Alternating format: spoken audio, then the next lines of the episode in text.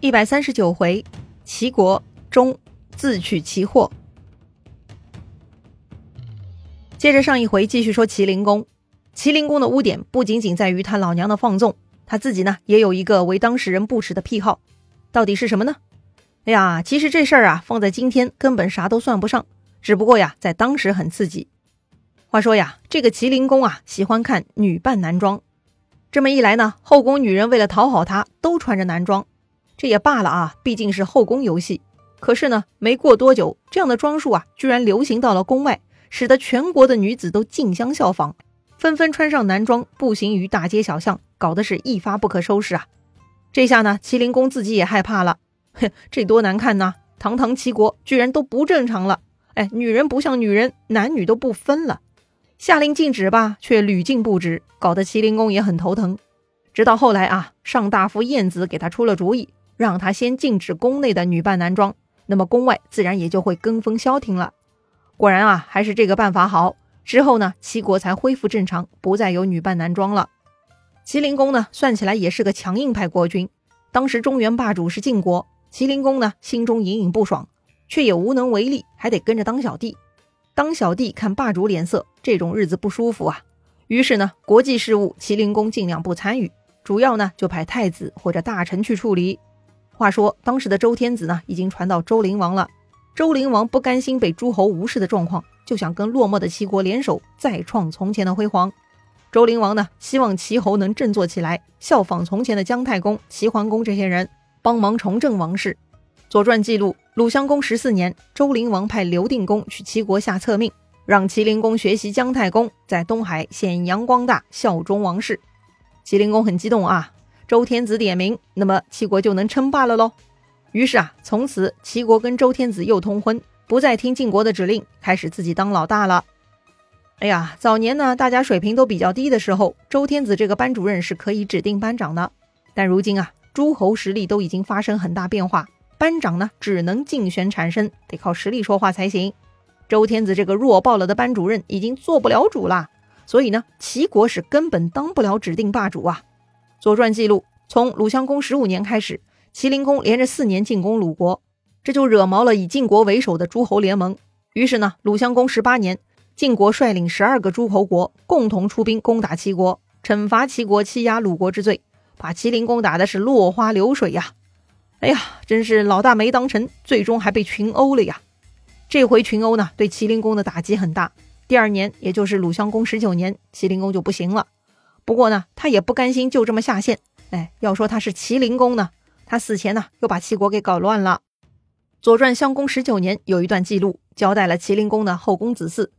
麒麟公的夫人呢是鲁国人，名叫颜义姬。这个夫人呐自己没孩子，但她陪嫁的应女生了儿子，这个儿子呢就算做夫人的，所以呢被立为太子。这位呢就是太子光。这个太子光成人之后呢，就替麒麟公出席各种国际活动，算是比较能干的。但是麒麟公晚年呢，又被宠妃荣子煽动，想废太子而另立公子牙。不过呢，公子牙也不是这个宠妃荣子亲生的，是荣子的姐姐仲子生的。哎，这两姐妹呢，来自宋国。荣子得到了麒麟公的宠爱，自己又没孩子，她呢就把姐姐的儿子公子牙当做自己的儿子了。不过呀，听说了这件事情，公子牙的亲生母亲仲子呢就站出来反对，他认为啊这样做不合礼数，会触犯诸侯，难以成功，反而会惹祸呀。但是啊，麒麟公不以为然，他一意孤行，把元太子贬谪到东部边境，另立公子牙为太子。可是呢，这会儿麒麟公病重，快不行了，权臣崔杼呢就偷偷的把元太子从边境接回到了国都，重新扶立为太子。太子光这个时候呢就发威了，他呀赶走公子牙，并且砍死了公子牙的靠山，也就是他父亲的宠妃荣子啊，还把荣子的尸体丢到朝廷上示威。这个时候麒麟公还没死呢。看到这种结果，麒麟公后悔莫及，带着一肚子遗憾，麒麟公就归西了。然后啊，太子光继位，这位呢就是齐后庄公了。齐后庄公继位后呢，对公子牙耿耿于怀，没过多久，他就派人杀掉了公子牙，彻底解决了政敌。当然了，这也是可以理解的，人家从政很多年了，颇有政治经验，自然是要掌握主动的嘛。这回崔杼是立了大功啊，还记得崔杼吧？前面讲麒麟公对付鲍谦、高无咎的时候，就提到过他。崔杼跟庆克曾经一起帮助麒麟公镇压高氏国氏的嘛。如今啊，崔杼很机灵，在扶立齐后庄公之事上又立下了大功，崔杼的势力呢又进一步扩大了。按说呀，齐后庄公在继位前就处理过国家大事，政治上呢是比较成熟的。可是奇怪了啊，他正式当上国君之后呢，就开始昏头了。他呀，居然严重侮辱了权臣崔杼，自己啊，居然搞得不得好死了。啊，这又是怎么回事呢？《左传》襄公二十五年就记录了这个故事。说呀，这个崔杼有个漂亮的老婆，名叫唐江。呃，别误会啊，不是那个喝的糖浆，唐呢是海棠的唐，江嘛就是他的姓。因为这个女人的第一任丈夫是齐国大夫唐公，所以啊，她就被称为唐江了。哦，这么说来，这个唐江是改嫁崔杼的喽？要知道，崔杼也是个大人物，他怎么会娶一个改嫁的女人呢？这个嘛，或许你也猜到了啊，这个唐江啊是个大美女。她的丈夫唐公去世之后，唐江就守寡了。唐江的弟弟叫东郭衍，他在崔杼手下打工。有一次啊，崔杼发现这个东郭衍的姐姐超级漂亮，就向东郭衍提出要迎娶他的姐姐。东郭衍一听啊，头摇得跟拨浪鼓似的，说不行不行。为啥呀？因为呀，东郭衍这一家其实也是齐国公族，是齐桓公的后代，他们姓姜。而崔杼呢，是齐丁公的后代，也姓姜。说起来呀，就是同一个老祖宗，所以呀，他们不能通婚。话虽如此啊，但毕竟隔了很多代了，问题应该不大吧？保险起见呢，这个崔杼又占了一卦，占卦的结果很不好，说是凶兆。哎，说这个女人不祥。哦，这样啊。可是呢，崔杼觉得没关系，这个唐公不是已经死了吗？看来唐公已经挡掉灾祸了，所以崔杼坚持要娶。于是呢，唐江就嫁入崔家了。哎呀，这一波三折的实在不容易哈。于是呢，八卦消息满天飞，所有的人都知道唐江是个大美女。崔杼不顾占卜，还是把她娶进门了。这件事情呢，连齐后庄公也听说了。什么？天下还有这等绝色美人吗？这个老崔居然为了她不顾占卜了。哎，出于好奇，这个齐后庄公啊，就亲自跑去崔杼家采风确认。没想到一见倾心，这两个人呢，居然就勾搭上了。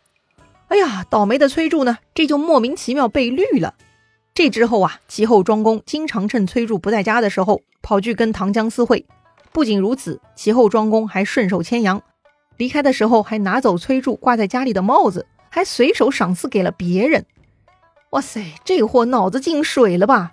他拿崔杼的帽子赏给别人，是怕别人不知道他进了崔杼家吗？当时齐后庄公身边的侍从还劝谏他说：“这么干不好啊。”结果呀，这个齐后庄公说呀：“咋啦？崔杼的帽子不够吗？拿他一个两个又怎么了？”哎呀，崔杼知道之后啊，是气死了，羞辱啊，太不给面子了。于是呢，崔杼就打算干掉齐后庄公了。这个时候呢，又冒出了一个人，这个人呢名叫贾举，他是齐后庄公的侍从。贾举啊，曾经做错事被鞭打过，虽然呢后来齐后庄公是赦免了他，但是贾举啊还是怀恨在心。正好他看出了崔杼的心思，于是呢，他俩就联合准备干掉齐后庄公。就在鲁襄公二十五年，也就是齐后庄公继位的第六年，就在这年五月啊，正好举国的国君来齐国朝见。齐后庄公呢摆了国宴招待举国国君。